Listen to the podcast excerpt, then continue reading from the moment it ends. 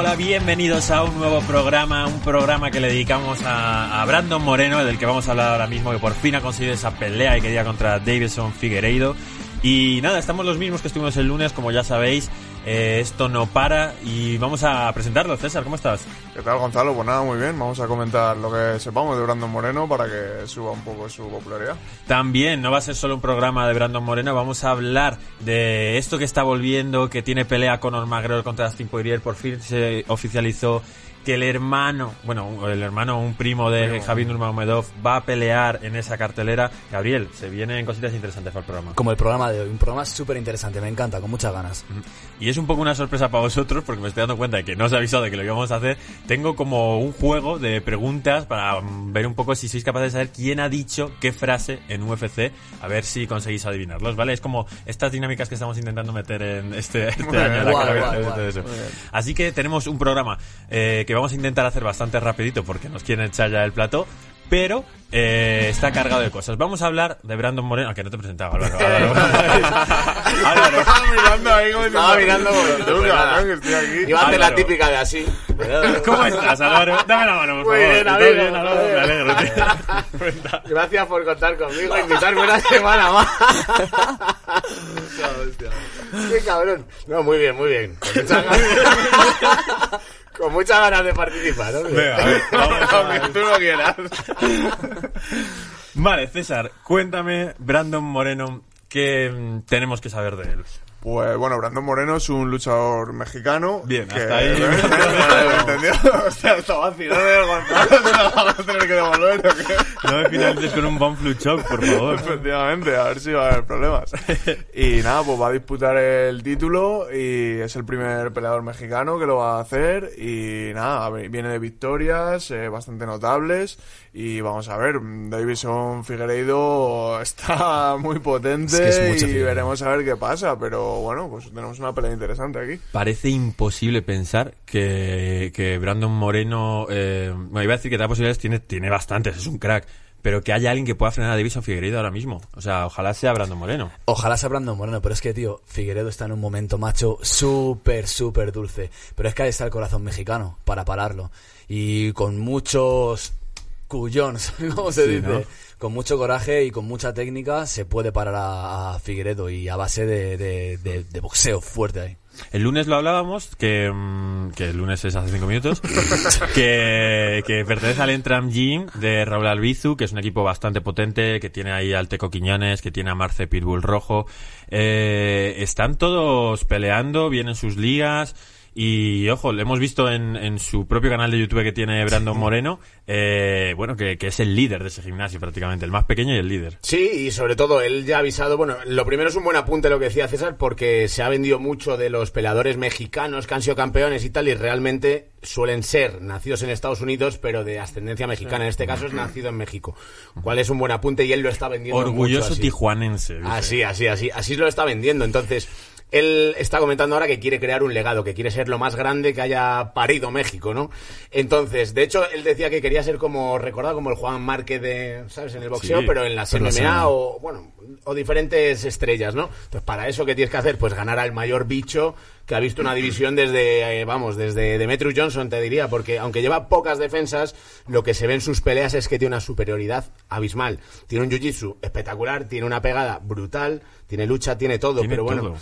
Eh, Brandon es Moreno. creativo, creativo, creativo. Es que es eso, tío, es muy creativo, es verdad. Pero viene Brandon con muchísimas ganas, que es lo que hablamos también siempre. Que Es verdad, ganas- claro que sí, Brandon, di que sí, Claro, vamos, coño, vamos, vamos. pero muérdele, coño.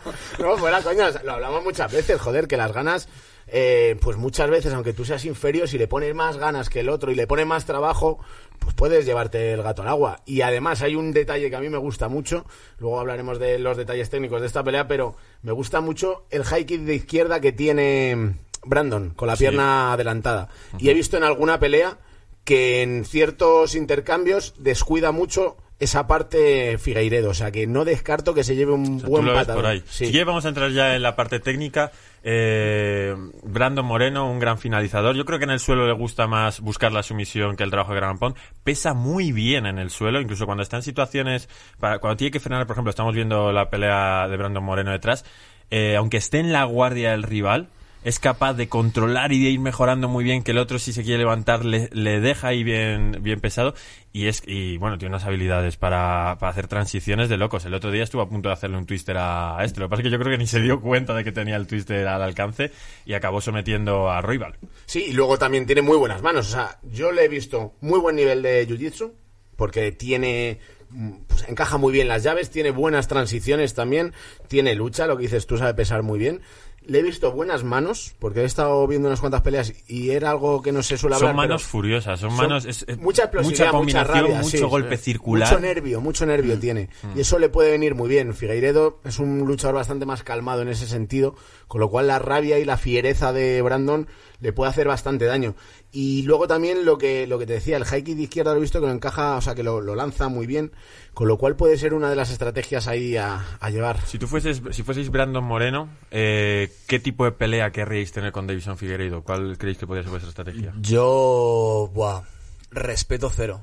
Respeto ir a por cero. todas. Sí, es ir a que por eso le todas pasó a Alex porque- Pérez y de pronto Eh, no, salió. Pero es que Alex Pérez es Alex Pérez y Brandon Moreno es Brandon Moreno. Sí, aunque compartan, aunque comparten el mismo manager, que no sé ni por qué el manager le dio la pelea primero a Pérez, pero bueno, eso tendrá sus negocios.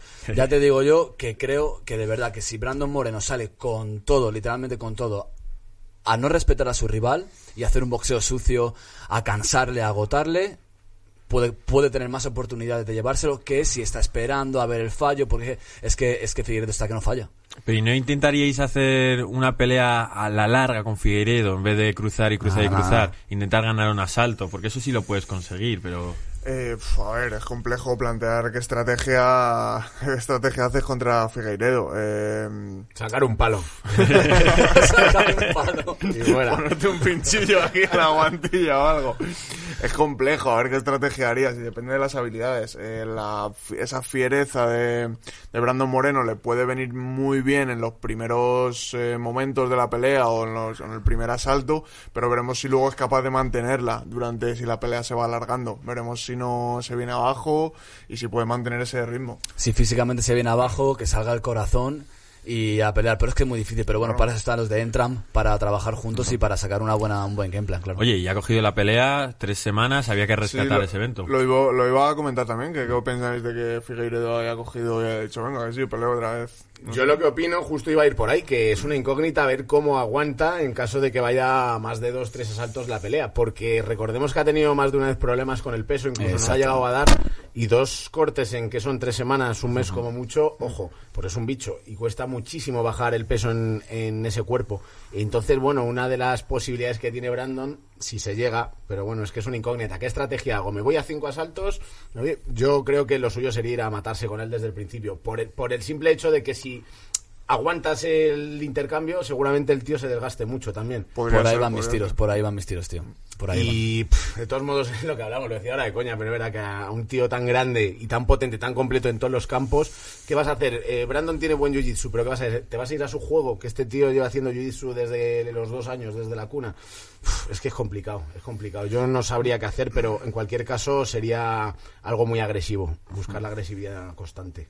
Oye, em, qué rara la carrera últimamente de Brandon Moreno, que iba con una racha de 11 victorias, había tenido 13 en UFC, había debutado ganando a Smolka súper bien en su momento, y le frenó Pantoja, que ya le había ganado en la casa del Ultimate Fighter, le vuelve a ganar esta vez, creo que por decisión, y luego pues el pequeño de los Petis también le, le ganó y se tuvo que salir a LFA, ahí obtuvo pelea por el título inmediata y lo ganó por supuesto, creo que noquea, a su- creo que le noquea a su rival, ¿os suena un poco esa pelea? Era LFA 69, me acuerdo, pero no me acuerdo de, creo que creo que fue un KO.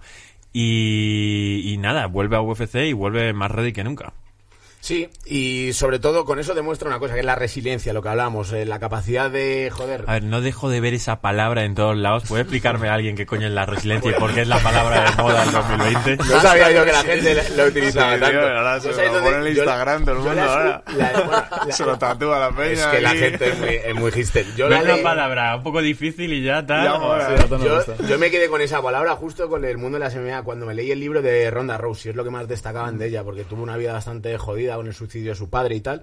Y, y hablan de resiliencia, es la capacidad a sobreponerte y aguantar a los golpes de la vida y a saber sobreponerse. Es como el típico caer y levantarse de De toda la vida, que ahora tiene un nombre más Sí, bonito. pero tiene un nombre súper chulo, vamos. ya, ya-. Entonces- Vamos a empezar a inventarnos palabras todos. ¿eh? Sección nueva. Gatekeeper. ¿Qué, qué es Dark Horse? ¿verdad? Pero a donde iba con este palabro, pues que al final lo que ha demostrado es que, joder, te pegas la, llegas al sueño de tu vida, te cortan, te pegas la leche de tu vida y consigues volver a reponerte y llegar a, la UFC. Entonces, si algo tienes capacidad de superación y de reponerse. Y dentro del combate esto seguramente le venga bien. Sí, y él lo dice, dice, yo le agradezco a todo el mundo, tal, pero como dijo Snoop Dogg, dice el propio Brandon Moreno, eh, a quien más se lo agradezco es a mí mismo que me levanto todos los días a entrenar. O sea, yo soy el que más me merezco esto porque para eso me estoy levantando. Y es verdad, peleadores, entrenáis muchísimo. Un aplauso para vosotros, eh, chicos. Vale, vale. Y para ti también, César. que te Gracias, gracias. Ya no, no entreno tanto. Oye, vamos a. Tenemos muy poco tiempo, pero me gusta apuntar lo valiente que es en el suelo, porque Roybal en principio parecía que en el suelo era un supercrack, estaba finalizando a todo el mundo. Roybal había llegado a UFC y las dos peleas las había finalizado.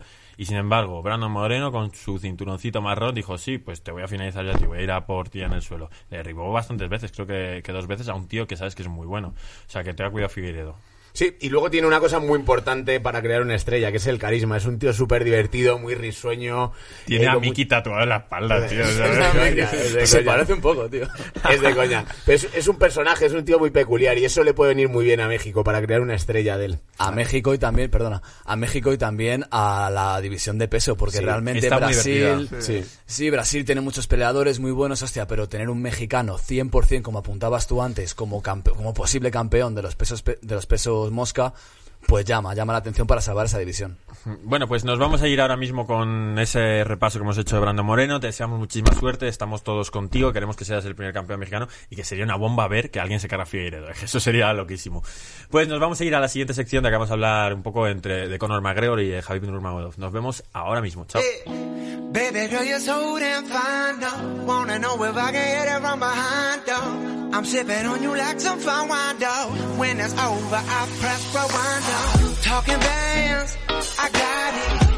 Pues sí, Conor McGregor evidentemente sabíamos que iba a pelear, no sabíamos cuándo. Habíamos como adelantado que podía ser en diciembre, no fue en diciembre al final. Eh, ¿Es en enero? ¿O cuándo es la 23, pelea? 23 de enero. 23 de enero. Y lo que he querido destacar yo, como decíamos, es que el primo de Javier Nurmagomedov ha movido su pelea adrede a ese evento. Probablemente Javier Nurmagomedov se ha retirado en teoría de las luchas, pero él va a seguir entrenando. Él es el líder de su equipo ahora que no está su padre. Es verdad que eh, entrenan en AKJ, entrenan con Coach Javier, pero cuando Javier no está ahí en, Estados Unidos, el equipo se traslada entero y eh, el que lo lidera es Javier. Es un movimiento muy raro que UFC haya hecho eso. Si no quiere juntar a Conor y a Javib en el mismo sitio. Ahí hay algo detrás y voy a aportar un dato que es que me he enterado hoy que Khabib ha comprado una promotora de MMA y va a empezar a hacer eventos. O sea que para nada va a estar despegado del mundo de las MMA. Uno, como entrenador con su equipo y dos, eh, promoviendo eventos. No sé si es en Rusia, si será internacional. Lo tengo que investigar más a fondo, pero eso es un buen, un buen gesto, un buen detalle que siga tan unido. Luego, yo no tengo tan seguro que Khabib no vaya a ir a buscar el 30-0. Por eso... Yo, yo me juego la mano derecha que, lo va hacer. hacer. El movimiento bueno, a donde bueno. iba, lo que dice Gonzalo es que el movimiento yo creo que va muy enfocado a volver a unir el nombre de Nurmagomedov con el nombre de Conor McGregor. Si recordamos bien, el padre en su momento, aunque ahora se retiró porque la madre le dijo que no quería que siguiera peleando, el padre en su momento dijo que el 30-0 era una buena marca para retirarse. Y que además la última pelea la quería hacer defendiendo el título en Moscú. O sea, le dijo específicamente lo que tenía que hacer. Una pelea en Moscú y por el 30-0. Eh, me extrañaría mucho que Khabib no quisiera cumplir el sueño o la recomendación que le dio su padre en aquel momento. Sí, yo creo que estaba muy emocionado aquel día Javib. Era una cosa que seguro que llevaba pensando que se iba a retirar, pero ya le hemos visto en Twitter decirle a Dana te veo pronto. Algo le ha querido decir ahí. Yo no, no creo, tío. O sea, ojalá de verdad que McGregor, uy, que McGregor digo yo, que se vaya de su casa. No, hombre, no. Y que, no, no, y que Nurmagomedov se retire con su 29-0 Y ya está, yo no quiero ver, no quiero ver ni McGregor, Nurmagomedov, no quiero ver a Nurmagomedov haciendo nada más que no sea ocuparse de los suyos, de su equipo, de su familia y ¿En de serio? levantar. ¿No Sí, te- sí, no te sí. gustaría- ¿Y Tony No, Ferguson, no, tío? No, no, no, Claro. ay, bueno, eso me da un poco de pena. eso me da un poco de pena. No, pero de verdad, no quiero, lo quiero redondo, limpio, pulido, nítido como está. Pues no con quiero- 30 o un 30. No, no, no, no, bro, que puede ser 29-1. No, no, no, si, si, yo creo que si, si Nurmagomedov vuelve, que sea con, em, con el canadiense, coño, ¿cómo se llama? George St. Pierre. Con San Pierre. Si no, yo no, de verdad es que no quiero, no, no, no, no me Tío, interesa nada. Gabri, eres un poco party pooper, no puedo hago fiestas, ¿no? Lo siento, macho. Me puedo... Pa- Es que así se dice- party. Resiliente. water party, un agua fiesta. Lo siento, tío. Es que, es que no quiero ver a Nurmagomedov más. O sea, eh, me ha encantado cómo lo ha hecho. No, pues, pues no entres en esta sección. No ahora, tío. ¿Cómo ver a Nurmagomedov? Qué ¿Con- va, ¿Contra tío. quién preferís verlo? ¿Contra George St. Pierre o contra Conor? Yo contra Tony Ferguson, tío. No, yo con- contra Tony ya no, tío. Yo sí, tío, aunque Ya, le ha perdido. tío. Ay, no me No, jodas, tío, que la cancelaron cinco veces. Ya, tío, pero la- ya ha perdido todo el rollo. Se ha perdido con Gaeche y, y, Nurma- y ganó a Gaeche. Joder, ya con Tony es como de bajo nivel, tío. Bueno, me conformo con Conor, St. Pierre o Tony Ferguson, con cualquiera de los tres. ¿Y por qué no hace las tres peleas, tío? Es que Claro, sería el la 30, hostia. tre- 32, 31, lo que sea. No, pero, pero pensarlo un segundo. Vale, sí, queda muy bonito. Un 30-0. Queda muy bonito un 29-0. ¿Qué más da que tengas una derrota? ¿Qué más da que tengas... Vale, sí, el legado. Al final lo que mola es que te pegues contra quien te pegues, le ganas y te da igual. Pues te pegas con St. Pierre y demuestras que eres mejor que él. Es que lo de arriesgar el cero es una tontería. Tenemos peleadores que son increíbles, que tienen... Fijaos, John Jones tiene ese uno por la descalificación. ¿Y algunos dudamos de John Jones? No dudamos nada, tío. Entonces, lo de no arriesgar el cero... Arriesgatelo si eres el mejor del mundo, coño. Es lo, Yo qué sé, tío, pero el, el invicto es como, es como mágico, tío. O sea, una vez que tienes el uno ya no eres tan mágico, Y, tío. y la, la historia ya está muy redonda también, ¿no? Con la muerte de su padre, le ha preguntado a la madre que no va a pelear. ¿A, do- a dónde te vas a pelear? ¿A ganar qué? Es que no, ya eres el, pound- el número uno libra por libra. Vale, es que, ¿a pero dónde te vas Vale, a pero meter? no eres, George pero no eres el no mejor de la historia. El, el debate no es si es el mejor de la historia Javi Nurmagomedov, porque, porque le quedan bastantes defensas que hacer para serlo. Hazlas. Gana Sobre el mejor todo- de la historia. Eh, Me parece que es precioso eso que comentáis, el aura que se queda de, de mega estrella, de esa, tragi- esa, esa tragedia también que entra con la muerte del país y tal. Pero lo cierto es que no hay ningún peleador que hoy en día la gente quiera ver tanto, a ver si, a ver si alguien le puede hacer esto, a ver si le pueden derribar, a ver si le pueden ganar. Y con Khabib pasaba esto, venga, a ver qué pasa en la próxima pelea. Ha creado claro. una, o sea, un interés. Claro, un, un halo de no me puede tirar nadie. No me Pero por eso mismo me parece una pérdida tan grande para la MMA que no vuelva a pelear este hombre Claro. que no lo quiero aceptar. Me niego. Si el motivo es por lo del cero, tío, ojalá todos los peleadores perdiesen su primera pelea de MMA y se les quitase la tontería de mantenerse invictos. Que hacer las mejores peleas, tío. Anda que no sería precioso verle enfrentarse a George St. Pierre, que sabemos que quiere enfrentarse a esa pelea y quiere cogerla en Moscú, ahí, cuando se pueda, con 100.000 personas en un estadio. Sería, vamos, una- espectacular. Sí, De todos modos, lo de los invictos es algo que es muy, digamos, característico de las MMA, porque tú te vas, por ejemplo, a Muay Thai y ves a los luchadores tailandeses que son mega estrellas, que se matan y tienen 300 victorias y 30 derrotas y no pasa nada. Sin embargo, aquí hay mucha aura de, "Buah, es que tiene un 10-0, tiene un 15-0. Y esa tontería yo creo que también, porque se vende mucho y te lo piden mucho, ¿no? Que sea invicto este luchador, porque... A ver, a mí- yo reconozco, a mí me Pero- mola. Yo cuando veo pero un invicto me, me da esa sensación de magia. a- de a mí también, como, a mí también, Nadie pero- le ha ganado, joder, ¿sabes? Pero creo que no habría que darle tanta importancia, porque además se te caen leyendas por todos lados. Tú ves Mike Perry, entraba aquí con un 11-0, madre mía, este tiene que ser la leche y tal. Hombre, ¡Pum! está claro, eh, Versa- está eh, claro. ¿Cómo se dice? El Versa, joder, el que ganó eh, a Damon Jackson el otro día, tío. Mirza Bekic. Mirza Bekic. Es verdad que ese nombre se te da mal, ¿eh? Sí, sí. Jodido. Sí, pues llegaba igual con un invicto y se lo cortaron rápido. O sea, al final habría que dejarse tanto de invictos y, y más pelear, que es lo que queremos. Bueno, decidlo vosotros en los comentarios que nosotros tenemos que terminar ya esta sección para entrar en el jueguecillo ese. Si preferiríais que Javi volviese a pelear o si no. Y os vais a comer, vamos, que va, a querer que pelee todo el mundo. ¿sabes? O sea, que está clarísimo. Bueno, Yo no, no, tío. da igual, da igual. No, no, no, Me no, cebo no. yo mismo. Nos vamos a la siguiente sección. Hasta ahora.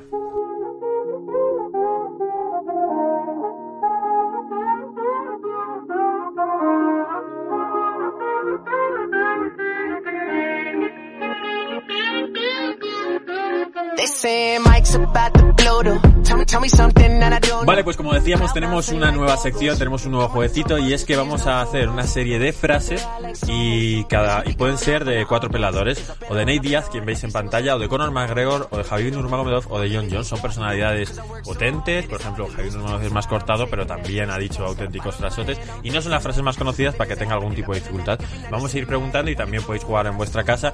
Eh, podéis jugar si sois un poco pringados y no tenéis otra cosa que hacer, ¿sabes? Porque no, no hay premio, ¿no? Aquí O sea, no lo, hay lo que premio. vais a hacer es, antes de que lo digan ellos, ver si las sabríais o no y nos comentáis quién de vosotros ha si- ha sido capaz de saber de quién era cada frase. Eh, si os parece bien, la hacemos en este orden. Eh, la primera frase, si fallas, por ejemplo, Álvaro, podéis hacer rebote y quien más frases haya acertado, gana. Y el rebote va en ese sentido, ¿verdad? Eh, no, decir, yo sé, Ah, ok, vale. por ejemplo. Vale. La verdad es que si hay rebote es muy sencillo porque ya solo quedan tres opciones, pero bueno, da igual.